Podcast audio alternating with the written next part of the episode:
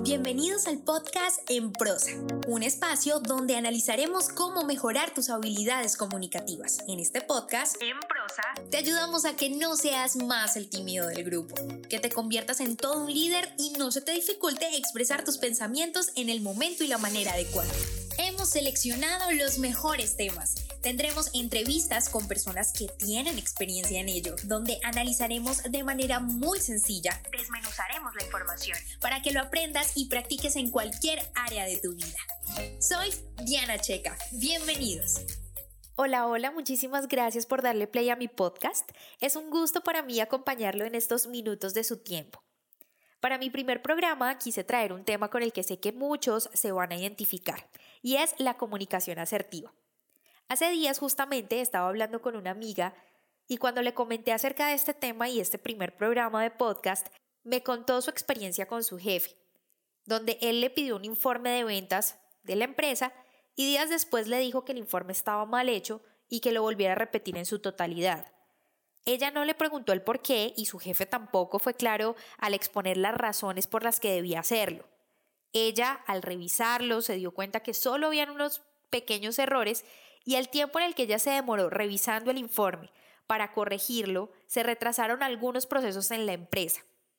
Esta, como muchas otras situaciones, nos pasan a diario por no comunicarnos asertivamente.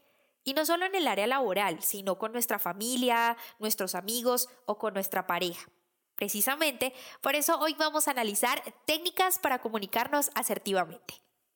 Y muchos de ustedes estarán preguntando a qué me refiero con comunicación asertiva.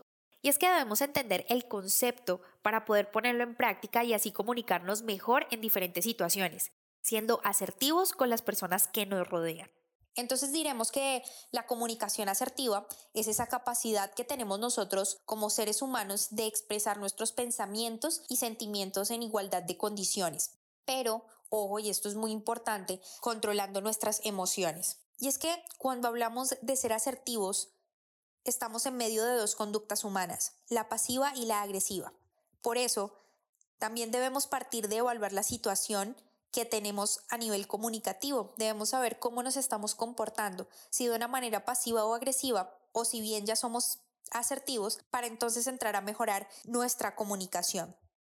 Empezaré diciendo que las personas pasivas son aquellas personas que quieren agradar siempre a los demás, que no tienen una posición determinada ni definida, no expresan lo que sienten, sus deseos, sus opiniones, sus pensamientos. Son aquellos que huyen en los momentos de tensión, evitan responsabilidades a toda costa y entonces en ese momento dejan que otros violen sus derechos, otros tomen decisiones por ellos. Y una de las características de estas personas que se comportan pasivamente, y yo creo que muchos de ustedes se van a identificar, es que se sienten culpables al decir no.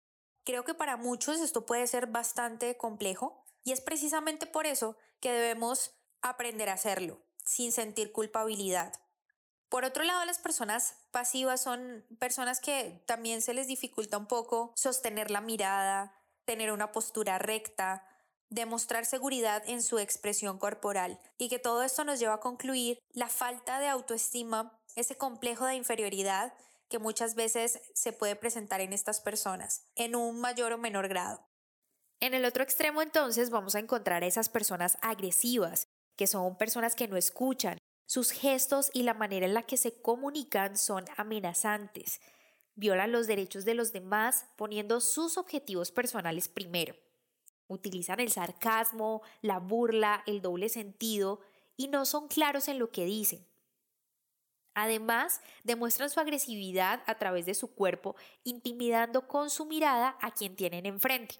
Y bueno, ahora vamos a hablar de las personas asertivas, que son esas personas que tienen total libertad en expresar sus pensamientos, sus emociones, que son capaces de entablar una relación placentera con la persona que tienen enfrente y son personas que conocen sus derechos, que no ponen sus objetivos por encima de los derechos de los demás, ni evitan o dejan que los demás tomen decisiones por ellos, toman el control sobre sus emociones, sobre esos impulsos, porque sí o sí vamos a sentir ira, enojo, tristeza, alegría, pero no significa que debamos reprimir esas emociones. Por el contrario, debemos aprender a controlarlas para expresar de manera adecuada lo que queremos expresar. son capaces de lograr acuerdos, uno de los objetivos fundamentales dentro de la comunicación es ese, ir por un objetivo o lograr un objetivo con lo que decimos, con lo que expresamos y lograr acuerdos. Eso es lo que hace una persona que se comunica asertivamente. Lo que nos remite a pensar que el ser asertivos no solamente nos beneficia a nivel de habilidades comunicativas, sino que también va a ser un efecto muy positivo en nuestra salud mental porque vamos a empezar a reducir el estrés, nuestras habilidades sociales van a mejorar, seremos capaces entonces ganar esa satisfacción personal y autoestima. En el momento en el que somos libres de expresarnos y de todas estas características que ya les mencioné, vamos a lograr entonces ser asertivos. Ahora que ya conocemos cuál es el comportamiento y las características del ser asertivo, sin caer en lo pasivo ni lo agresivo, entonces entramos a hacer una autoevaluación. Espero que durante el momento en el que decía todas esas características de lo pasivo lo agresivo, ustedes hayan caído en cuenta de cuáles son esas actitudes que deben reforzar, que deben mejorar. Si existen características pasivas o agresivas, o incluso de las dos, entrará a corregirlas.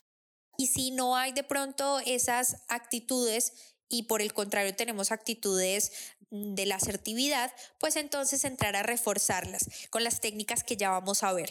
Pero me parece importante que después de hacer este análisis donde entendemos el cómo ser asertivos, entremos a analizar el ejemplo que pusimos en un principio, el de mi amiga y su jefe. Estoy segura que ustedes notaron las dos conductas que ya mencionamos.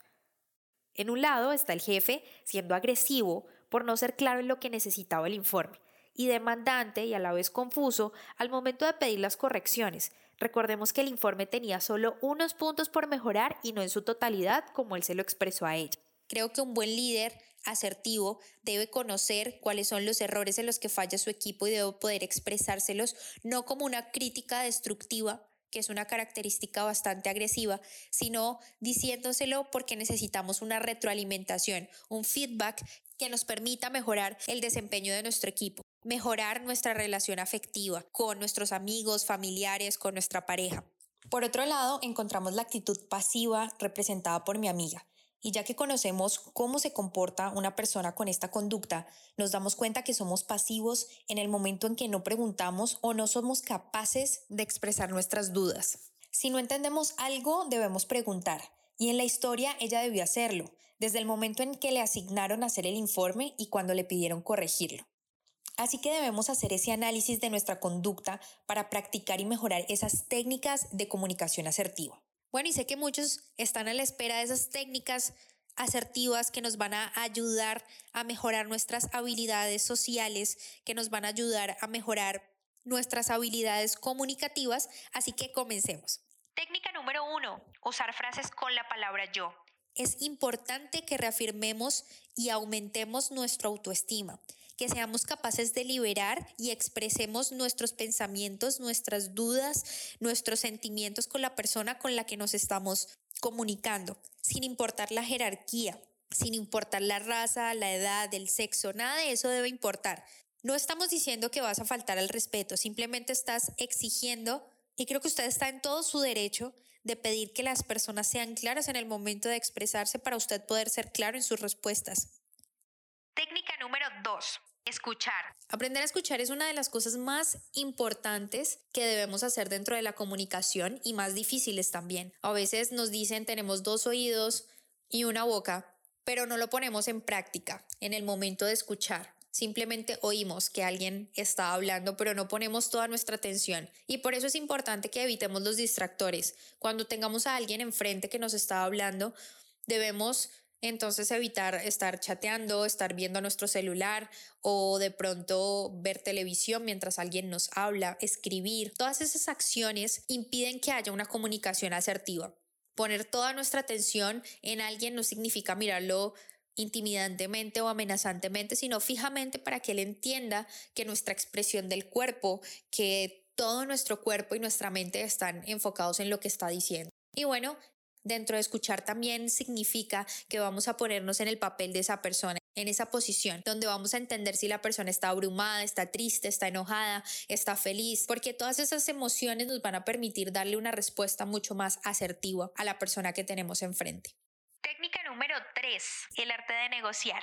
Esto puede sonar de pronto un poco a técnica de ventas, pero básicamente es el arte o la habilidad que nosotros podemos tener de lograr acuerdos. Habíamos hablado ya que el lograr acuerdos es uno de los objetivos principales al momento de comunicarnos. Así que es momento de poner en práctica un poco ceder, tener esa actitud de disposición, de lograr entender lo que me dicen, de lograr entender la posición de la persona que tengo enfrente y de lograr entender también mi posición, respetando sus derechos y los míos. Técnica número 4. Aclarar nuestras dudas. Creo que una de las formas para ser asertivos es hablar claros y concisos, llegar al punto de la situación, de lo que queremos lograr al momento de expresarnos y no caer en esos rodeos o de pronto en actitudes acusativas, afirmaciones que lo único que quieren hacer es atacar. Si algo nos molesta, decirlo asertivamente, controlando nuestras emociones, como ya lo hemos mencionado, y evitar de pronto esa actitud agresiva en la que somos sarcásticos o usamos el doble sentido. Pasa mucho de pronto en la relación de pareja, un ejemplo muy común es cuando empezamos con el sarcasmo a decirle a nuestra pareja o a reclamarle algo. Debemos decir las cosas de frente, debemos ser muy directos en la manera en la que nosotros expresamos lo que sentimos. Técnica número 5, responder asertivamente. Es importante que utilicemos esta técnica para ayudarnos a ser mucho más asertivos, no solamente en la manera de expresarnos, sino también cuando respondemos. Cuando una persona le hable de manera agresiva o de pronto hace un comentario en el que usted se siente atacado, es importante decir respuestas inesperadas para frenar ese comportamiento agresivo. Un ejemplo de eso puede ser cuando le preguntan por qué aún no tiene pareja y usted responde que está evaluando a los candidatos y no se ha decidido por uno en especial. Eso va a lograr que la persona se desarme y cambie el tono de la conversación va a dejar de ser agresivo o atacante y usted habrá dado una respuesta asertiva. Para terminar, quiero decirles que espero pongan en práctica estas herramientas en su día a día. Nos escuchamos en el próximo episodio. Si te gustó este podcast, compártelo. No olvides suscribirte para recibir más información. www.enprosa.com y síguenos en Facebook, Instagram, Twitter y YouTube, arroba en prosa podcast, arroba en prosa podcast, para que te enteres de nuestras novedades y nuevos programas.